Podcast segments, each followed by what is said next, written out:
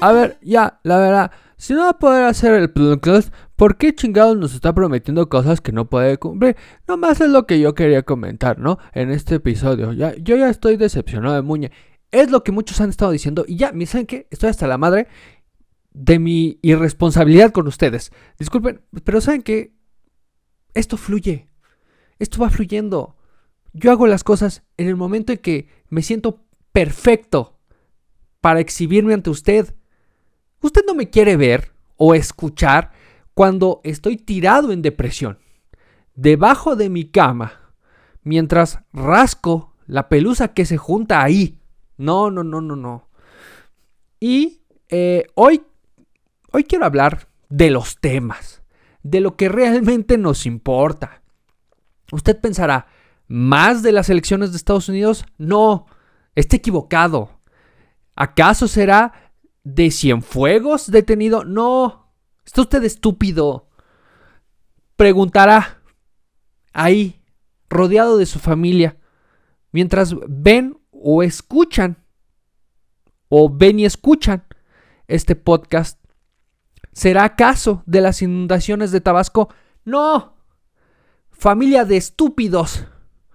De lo que yo quiero hablar es de este maldito fenómeno que ha revolucionado a la humanidad en los últimos dos años. Usted dirá, el fentanilo. No. Hablo de TikTok. Quiero, quiero hoy que nos regalemos este día para ser completamente banales y preguntarnos qué pedo con TikTok. Ahora, yo quiero que usted tome esta premisa claramente. Cuando se quiera preguntar por qué, el porqué de las cosas, siempre piense que es por el dinero. Cuando quiera preguntarse por qué está pasando esto entre ciertos grupos de la sociedad, piense en economía.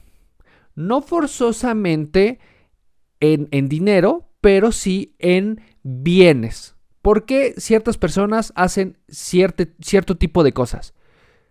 Por un bien. ¿Por qué algunas empresas hacen cierto tipo de cosas? Por un bien. ¿Por qué personas se mudan de su, de su ciudad natal o se mudan de la ciudad donde han estado viviendo? Por un bien. Así funciona no solo lo hacemos nosotros, lo hacen los animales. Los animales emigran en el momento en el que se acabó el agua y van a buscar más agua. Ese es un bien para los animales. Y ese principio o esa premisa funciona exactamente para analizar TikTok. Ahora, usted ha visto TikTok seguramente, ha visto TikToks de muchos este, influencers, sí lo son, quise entrecomillar, pero no, si son influencers, son personas muy relevantes, tal vez, tal vez para ti, para mí no. Tú dirás, a mí qué chingados me importa ver este pinche video donde por vigésima ocasión están bailando la misma canción, ¿no? ¡Ja! Mira qué cagado, esta canción donde invita a bailar a otro hombre. ¡Ja! Qué gracioso que estén haciendo esta referencia homoerótica. ¡Qué jocoso! ¡Ay, Radamés, me matas de la risa! Pero al final, todos hemos este, consumido este tipo de contenido, ¿no? Y algo que se ha comentado mucho o, algo, o un análisis que es muy constante es ¿por qué chingados los que pertenecen a la generación X y los centennials se acomodaron también en TikTok. Y extrañamente los que somos millennials, no. Y, yo confirmo eso. Para mí TikTok se me hace muy rudimentario. Lo veo como, como un, un pinche acertijo que, que no entiendo, que no comprendo. O sea, realmente pienso, ¿por qué consumen este contenido tan mal hecho? Así pienso yo.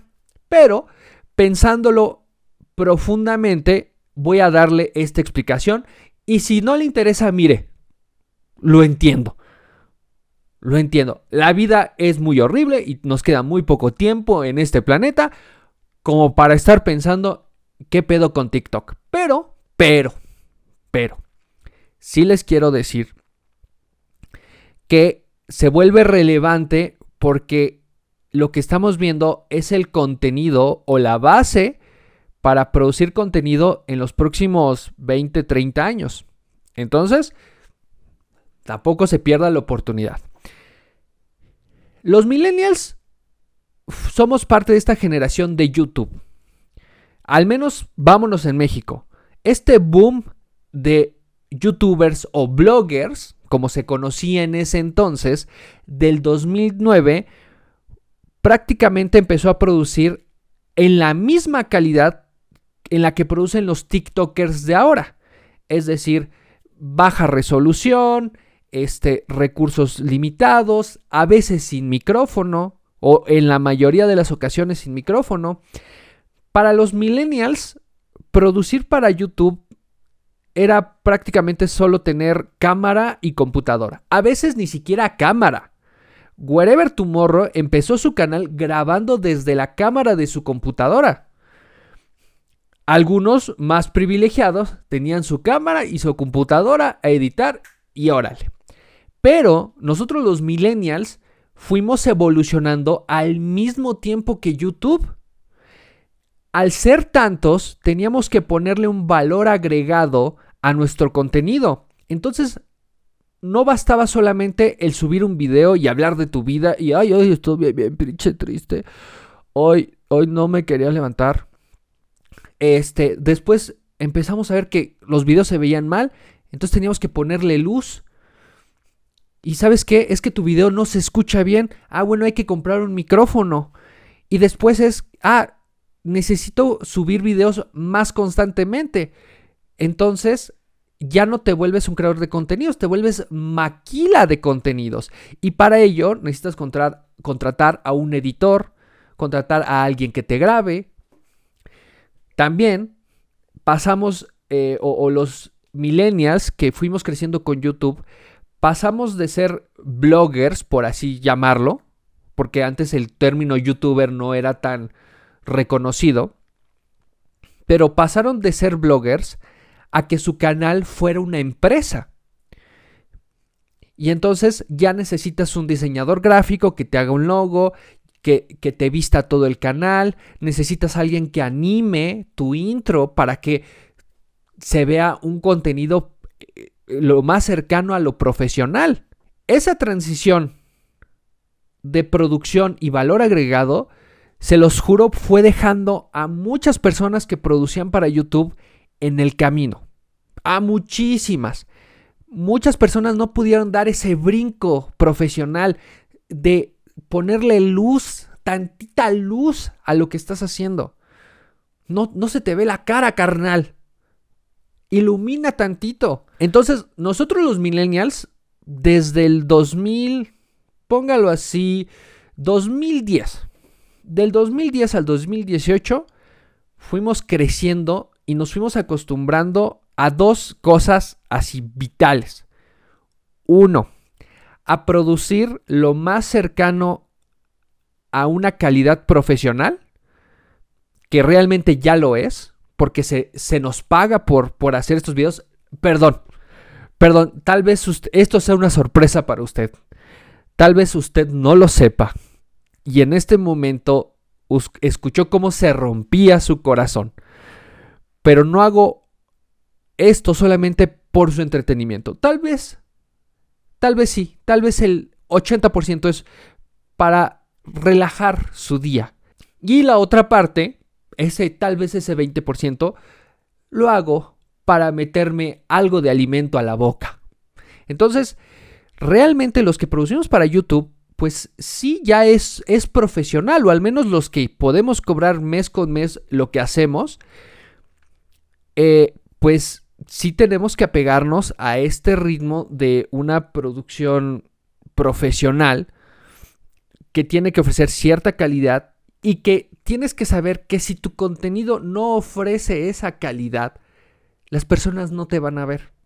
Si tú pones un video que no se escucha bien, la, gente simplemente va a decir, ya no lo quiero ver. si no te puede ver la cara, si no está bien iluminado, te va a decir, ya no me interesa. Bueno, ni te lo va a decir, es como skip y lo que sigue, porque hay una variedad enorme de, de este, canales que te pueden ofrecer prácticamente el mismo contenido e, en una perspectiva diferente y que se ven bien y que se ve el trabajo de, de una o varias personas. Entonces yo creo, y mi teoría es que como los millennials que nos acostumbramos a crear contenido, nos, nos acostumbramos también a ese tipo de calidad, cuando llega TikTok, nos es extraño, nos es diferente. ¿Cómo, ¿Cómo es que yo voy a hacer este video con tan baja resolución?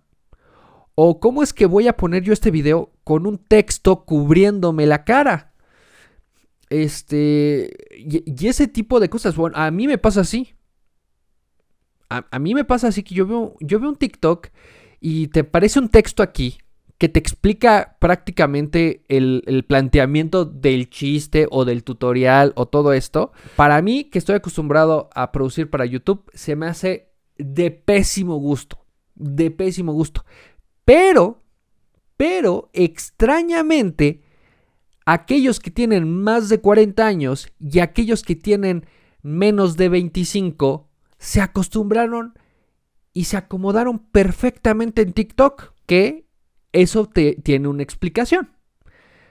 Así como los millennials nos acostumbramos a cierto tipo de calidad, porque de, esa es la manera en que nos vimos retribuidos económicamente,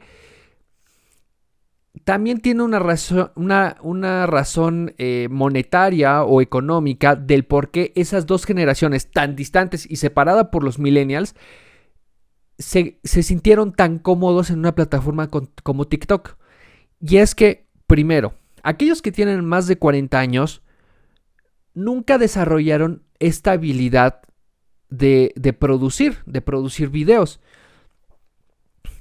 es, muy, muy, ajena a ellos. Para, para aquellos que tienen más de 40 años, producir en video a veces representaba grabar en cassettes.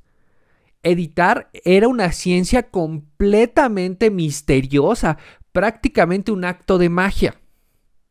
Para los millennials, nosotros fuimos creciendo junto con Adobe, con, junto con Movie Maker, junto con, este, con Final Cut, que si usted no sabe de qué estoy hablando, le estoy hablando de programas de edición. Nosotros los millennials fuimos creciendo con tutoriales de cómo de cómo utilizar estas herramientas.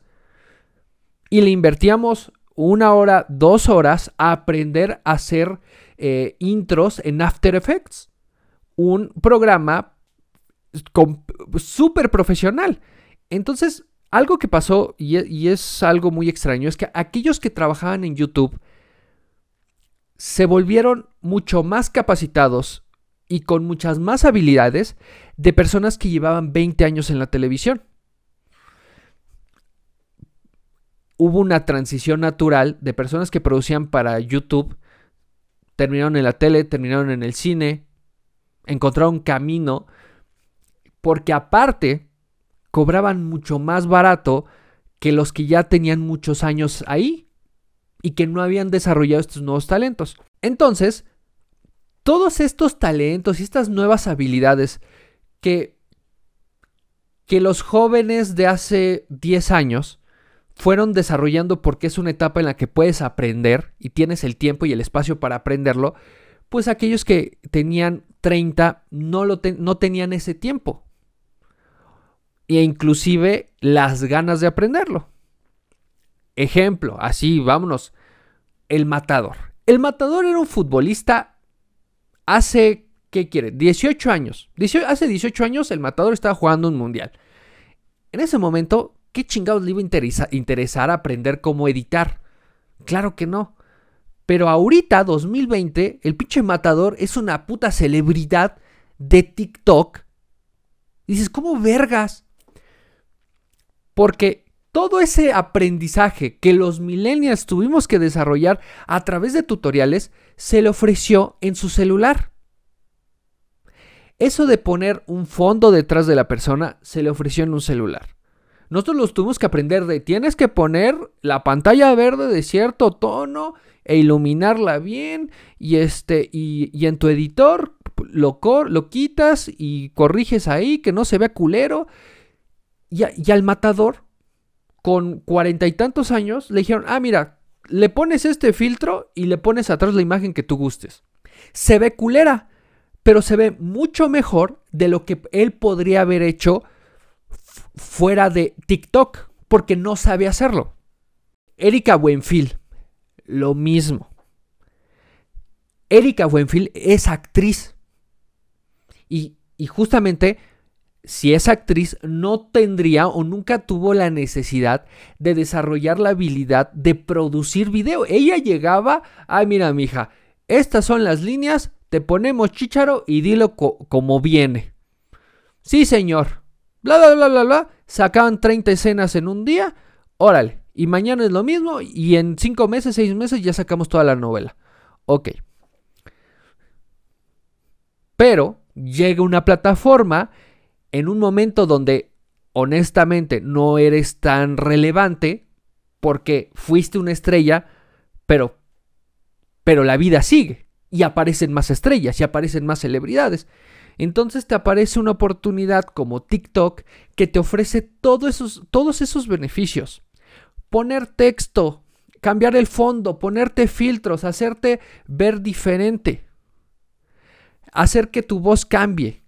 Todo eso que, que los millennials tuvimos que aprender de otra manera y que por la necesidad de que estábamos compitiendo, compitiendo todos dentro de la plataforma que era YouTube y que YouTube estaba pagando, lo fuimos afinando al grado de que si no se ve o no se escucha lo suficientemente bien, no lo hacemos.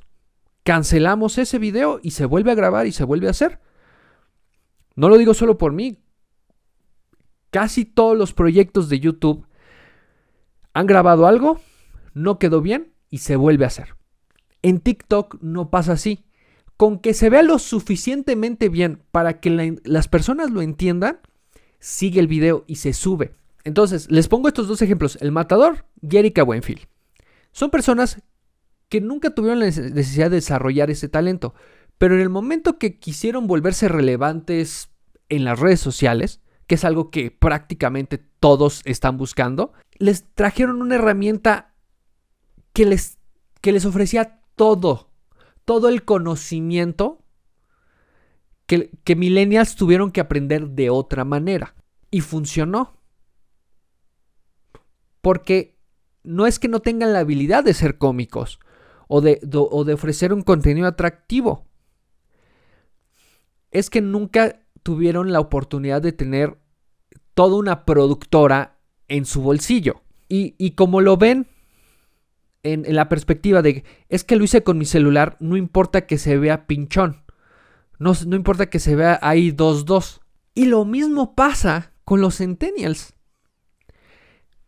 Cuando los centennials llegan al momento en que se sienten en la necesidad de crear contenido, porque una generación arriba lo hace, y aparte de que lo hace, gana dinero por ello, se topan que para producir contenido es muy caro es muy, muy pinche caro. Y esta es la situación y no les voy a mentir. Para producir a nivel profesional en el que se te exige ahora en YouTube, necesitas una cámara, necesitas una computadora, necesitas luces, a veces necesitas quien te grabe, quien te edite. Por ejemplo, ahorita el micrófono. Esto es una inversión. La cámara es una inversión. Si ven, son dos cámaras. Tengo tres luces trabajando en este momento, iluminándome. Entonces, es una inversión. Y aparte el espacio, y aparte la computadora, es una inversión que los centennials no pueden hacer. Y que cuando ven YouTube no pueden competir. Entonces aparece esta plataforma que es TikTok y que le ofrece lo mismo que a, que a los este, que, la generación X, que son estos mayores de 40 años. Poder producir tu contenido en tu, en tu bolsillo, con tu, con tu dispositivo, con un audio lo suficientemente eh, bueno, con la calidad de video lo suficientemente bueno. Eh, las primeras que yo probé TikTok probablemente fue finales del 2018, quería conocer la plataforma. Y tú veías que gran parte del contenido era de niños en la prepa haciendo sus videos. Y dices, claro, porque están generando esta necesidad de expresarse, de, generar su propio contenido, de decir, güey, esto estaría cagado si lo hiciéramos nosotros. O no mames, este chiste está, está chingón. Este, ¿por qué no lo grabamos? Y así lo hicieron. Obviamente eso en YouTube nunca hubiera crecido, pero en TikTok funcionó perfectamente. Era una plataforma donde podías subir lo que, lo que fuera y otras personas estaban haciendo lo mismo. Y no, y no te sentías discriminado por la baja calidad. Eso fue lo que impulsó a TikTok. Ese tipo de, mercado o de audiencia los muy grandes, bueno, no muy grandes, pero los adultos maduros, 40, y, y los muy pequeños, los jóvenes, aquellos que están teniendo su primer o segundo celular. Eso es lo que impulsó mucho la plataforma, que dentro de YouTube no había cabida, porque para entrar a YouTube o para poder crecer en YouTube necesitas tener una inversión y aparte ser paciente. Porque no es como que, bueno, yo subo mis videos, ya tengo lo de la cámara y, empiezo a, generar dinero. No, no, no, no, no, no, no, no, no, no, no. Usted está, pero eh, más equivocado que, que, al principio cuando pensó que íbamos a hablar de las elecciones. Así, para que tú empieces a generar dinero en YouTube, le tienes que meter tiempo. Eh, los principales requisitos que te piden son mil suscriptores y haber generado cuatro mil horas de vistas. Tu público te, debe haber visto en total 4.000 horas, que son aproximadamente, o no, no aproximadamente, un total de 240 mil minutos. Una vez que tú cumples ese requisito, YouTube te manda una notificación de que ya puedes solicitar ser parte de la monetización. Mandas la solicitud y eso se tarda de que te responden se tarda aproximadamente, aproximadamente entre uno y cuatro meses. Imagínate lo que es estar produciendo videos y tener que esperar cuatro meses para que YouTube te diga, ah, sí, ya te podemos empezar a monetizar tus videos. Y eso ni siquiera es suficiente. Porque una vez que YouTube te dice, ah, sí, ya, ya, podemos monetizar tus videos, hasta que llegas a los 100 dólares, hasta que generas la cantidad de 100 dólares, tú puedes empezar a cobrar. Así funciona YouTube.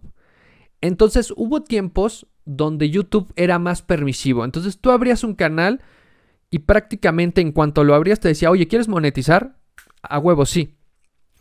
El problema es que eventualmente YouTube fue haciendo modificaciones porque los que pagaban por, por anunciarse en YouTube decían, güey, ¿de qué me sirve yo pagar este anuncio o poner este anuncio si me vas a poner en un video que tiene 150 vistas? O un video que están viendo pocas personas. O un video este, que se ve mal. O, y esto también pasó. ¿Por qué me pones a mi anunciante en un video donde se habla eh, de homofobia o donde se hacen este eh, como aseveraciones de odio, discursos de odio? Eso revolucionó totalmente la relación entre creadores de contenido y YouTube. Y eso también hizo que para poder tú generar ingresos en YouTube se volviera más difícil si eras nuevo.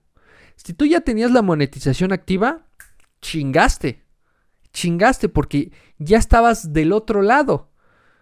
No tenías que pasar todo ese proceso, pero ese proceso ya forma parte de. Y es el mismo proceso que fue excluyendo a, estas dos generaciones que tenían ganas de crear contenido.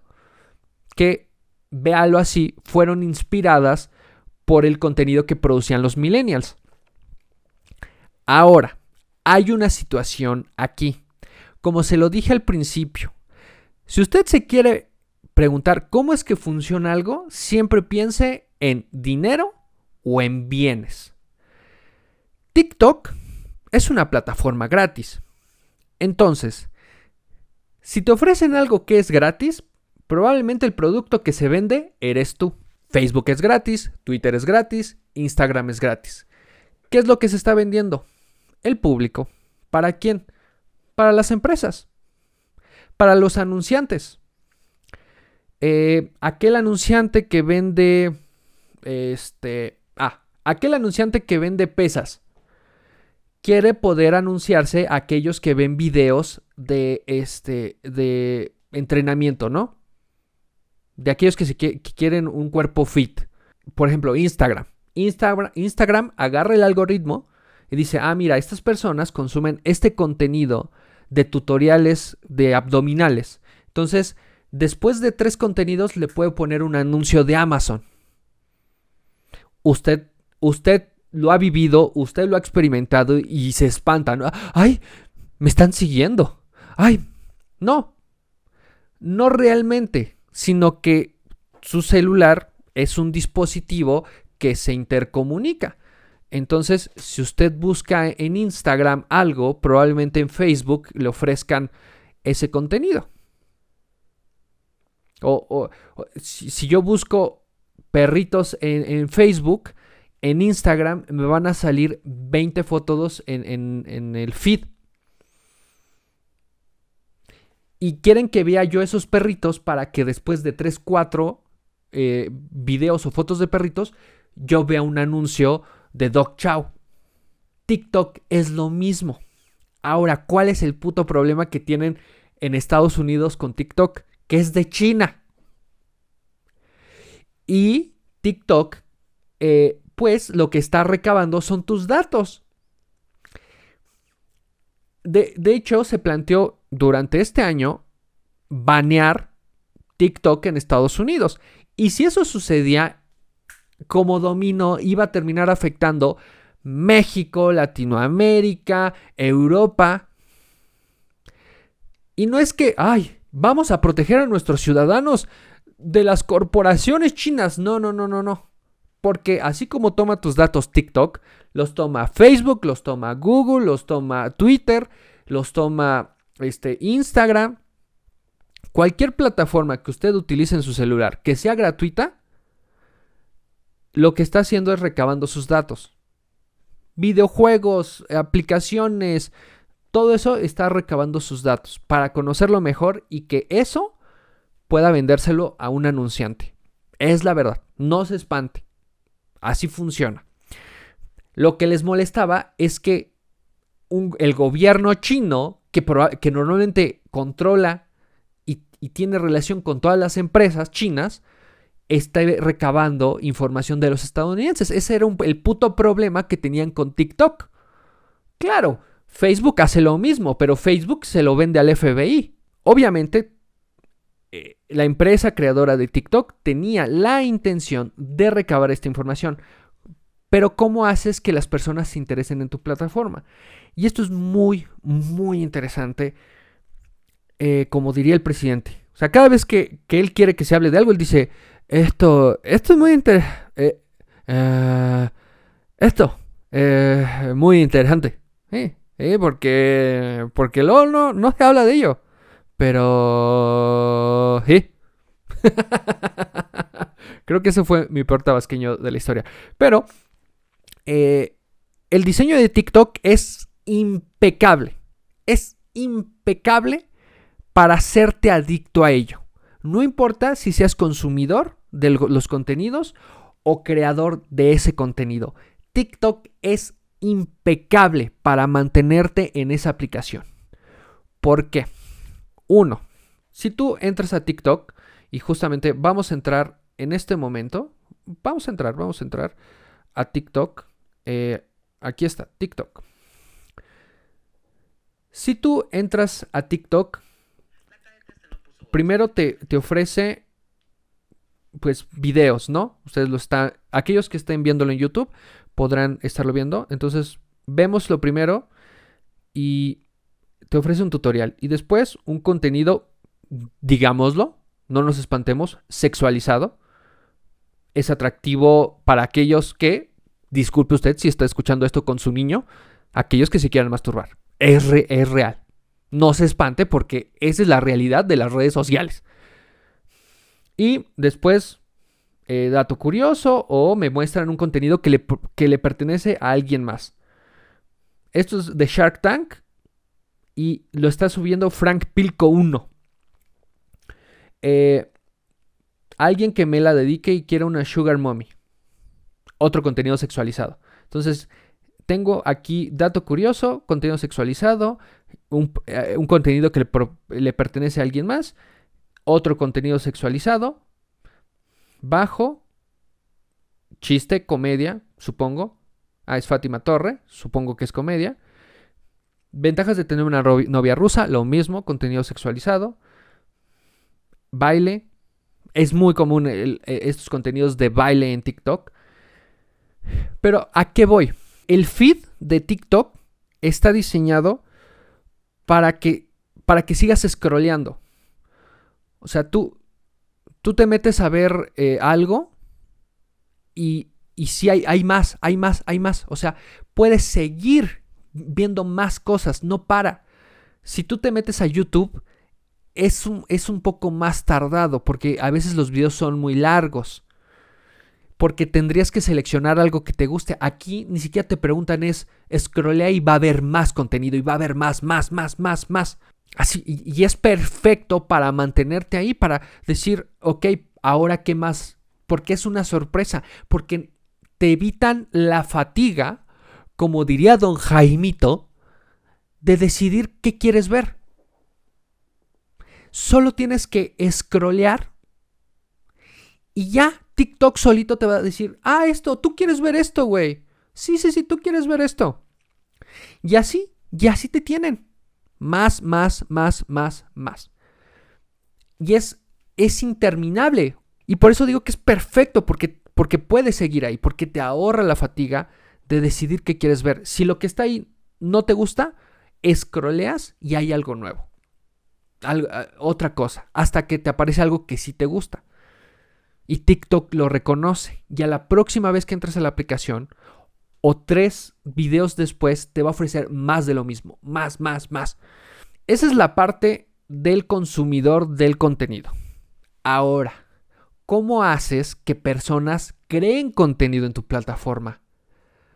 ¿Cómo logras esto? ¿Cómo haces que aquel que suba un video vuelva a subirlo? O sea, vuelva a subir y suba más, más, más videos para que tú tengas un recurso interminable de videos que mostrar. ¿Cómo chingados lo haces? Inflas los números. ¡Ah! Creo que aquellos que, que, ah, eh, que son TikTokers y que no sé por qué tendrían que escuchar este podcast, se les ha roto pero los calzones. TikTok es una plataforma que lo que quiere es que te quedes ahí. ¿Y cómo hace que los creadores de contenido se queden ahí? Queden ahí? Alimentan su autoestima. ¿Cómo lo hacen? Yo subo un TikTok, me siguen 60 personas, pero este TikTok llegó a 120 mil views, a 300 mil likes y, y después subió hasta 3 millones. No quiere decir que parte de eso no sea orgánico y que tu contenido no sea atractivo. Pero si tú tienes cierta cantidad, lo que hace TikTok es inflar o potencializar esa cantidad. Ustedes suban un TikTok. O sea, se los digo en serio, hagan un TikTok, súbanlo y van a ver cómo de repente les van a llegar 100, 200 seguidores. Y, su video, dependiendo de qué tenga, eh, va, va, a tener 60 mil reproducciones o un millón o dos millones. Eso en otras plataformas no sería posible. O tal vez sí si entraras en el juego del algoritmo y tagueas tu video o tagueas tu, tu, este, tu fotografía o tu tweet. Pero ese nivel de interacción es muy difícil de que sea orgánico. Pero la plataforma es para eso, para que tú sientas que lo que tú hiciste, la gente lo quiere. La gente quiere más, quiere consumir esto, necesita más de lo que estás haciendo. Entonces, esto yo creo que está generando una... Eh, como un problema. Porque a diferencia de lo que pasó con Vine en, en, el 2013 y 2014, también era grabar videos con tu celular. Pero, lo que, pero el efecto de Vine es que como había pocos recursos, las personas empezaron a activar su creatividad. Y los Vines se volvían cada vez más creativos y más irreverentes. Empezaron a como a sobresalir todas estas personalidades de Vine por porque resolvían todo en menos de ¿qué eran eh, ¿qué eran cuántos segundos eran? Eran como 30 segundos, no o menos. No, Vine era de 6 segundos, ¿no? Hasta donde me acuerdo. Entonces, había una limitante no solo de dinero, sino de tiempo, que hizo que Vine eh, creciera por la creatividad de sus creadores e impulsó a que muchos de sus creadores brincaran a plataformas como lo son Instagram, YouTube y, y tuvieran éxito. Pero en el caso de TikTok yo veo que no es así. ¿Y por qué no es así? Porque la persona o, este TikToker sube un contenido y como le inflan los números, cree que es bueno.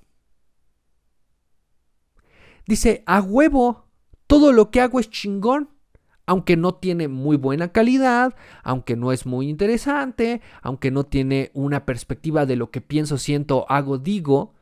Tú entras a TikTok y la mayoría de los videos es personas bailando con música que le pertenece a otras personas. Y eso, esas son eh, los interesantes. ¿Qué pedo con los que producen contenido con lip sync? Seguramente yo me voy a reír de un chiste de Franco Escamilla, pero de pendejo yo te quiero ver a ti actuándolo. ¿Qué pedo con eso?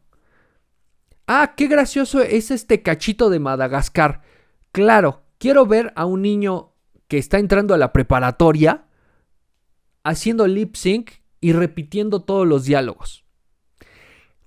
Pero como al subir esto genera un chingo de vistas y, genera una falsa interacción, estos nuevos creadores de contenido tienen la falsa idea de que lo que están haciendo es divertido, es entretenido, pero no lo es.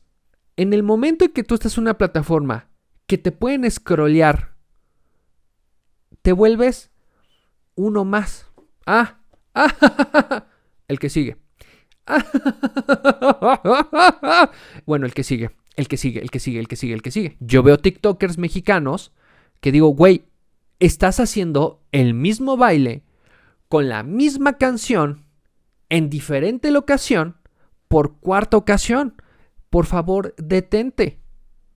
Por favor, TikTokers mexicanos, personas que yo conozco en la vida real, que por subir contenido han perdido la creatividad y ya es la broma de la broma de la broma.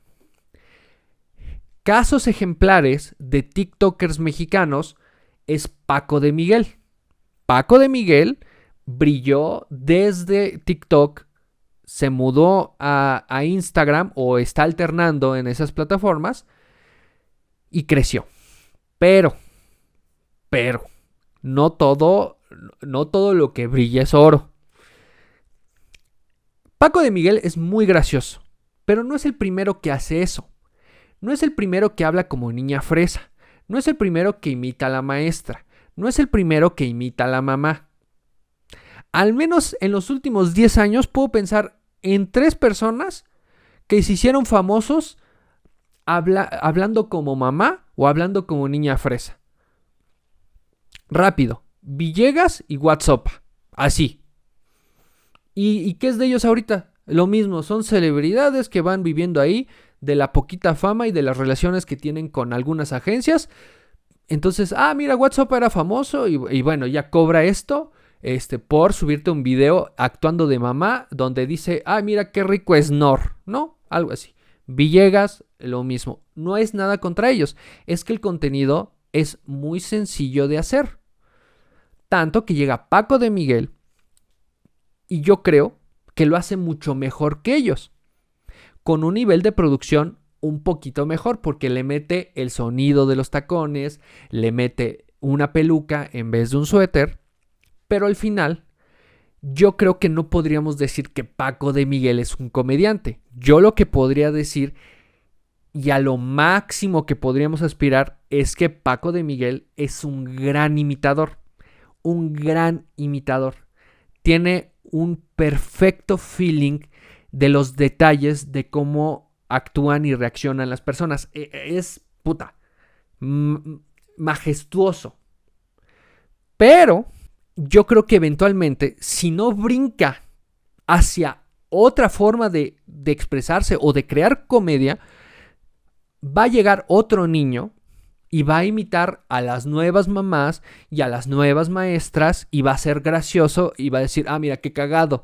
Ah, esto nunca lo había visto. Aunque sí. Y esto pasa porque en TikTok se ha perdido la noción de crear realmente TikTok se ha vuelto imitar, utilizar algo que se le ocurrió a otra persona y hacer un contenido de ello. Es así como yo lo veo, es así como yo lo percibo.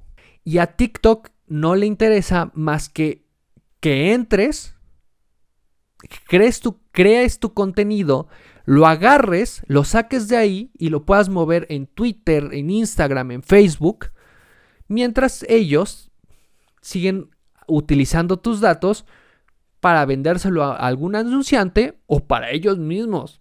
No les extrañe que al consumir este que al consumir TikTok les aparezcan más anuncios de Shane o de Wish es como funciona, no se espanten. Es un intercambio. Ellos te ofrecen una plataforma y tecnología y tú les das tus datos personales. ¿Por qué les decía que yo creo que esto va a afectar en, en cómo creamos contenido en los próximos años? Que yo creo que por más beneficiosa que pueda ser la herramienta de TikTok para aquellos que no han creado el talento de producir profesionalmente su contenido, les está faltando la necesidad de ser creativos.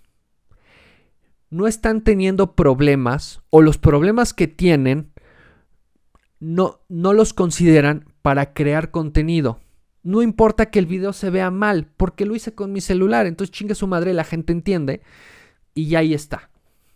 Al final, lo que yo estoy viendo en esta parte de, de la producción de contenidos del lado occidente es que como se volvió tan sencillo y no requiere aprender un nuevo talento no requiere esfuerzo y lamentablemente en muchas ocasiones, en la mayoría de las ocasiones, no requiere creatividad.